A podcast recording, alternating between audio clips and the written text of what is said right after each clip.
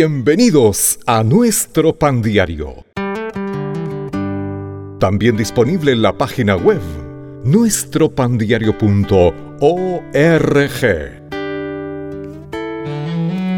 El tema para el día de hoy, no más culpa.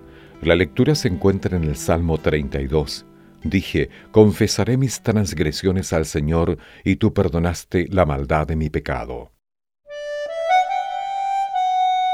Cuando era adolescente invité a una amiga a mirar una tienda de souvenirs cerca de mi casa, pero ella me horrorizó al meterme un puñado de broches para el cabello en el bolsillo y sacarme del negocio sin pagar.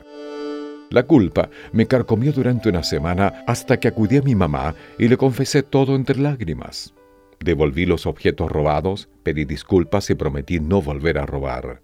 El dueño me dijo que no volviera nunca, pero cuando mi mamá me perdonó y me aseguró que había hecho todo lo que podía para arreglar las cosas, dormí en paz esa noche. El rey David también descansó perdonado después de confesar. Había escondido sus pecados hasta que se envejecieron sus huesos, pero cuando rehusó encubrir sus errores, el Señor borró su culpa. Dios lo protegió de la angustia y lo envolvió con cánticos de liberación. David se gozó porque al que espera en el Señor le rodea la misericordia.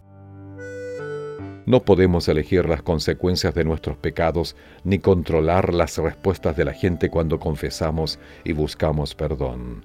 Pero el Señor nos da libertad de la esclavitud del pecado y paz mediante la confesión y confirma que nuestra culpa desaparece para siempre. Señor, gracias por perdonarnos y borrar nuestra culpa para siempre. Recuerda, cuando Dios perdona, nuestra culpa desaparece.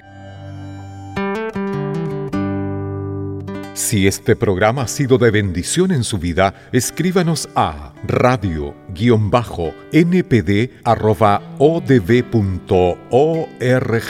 Hasta un próximo capítulo.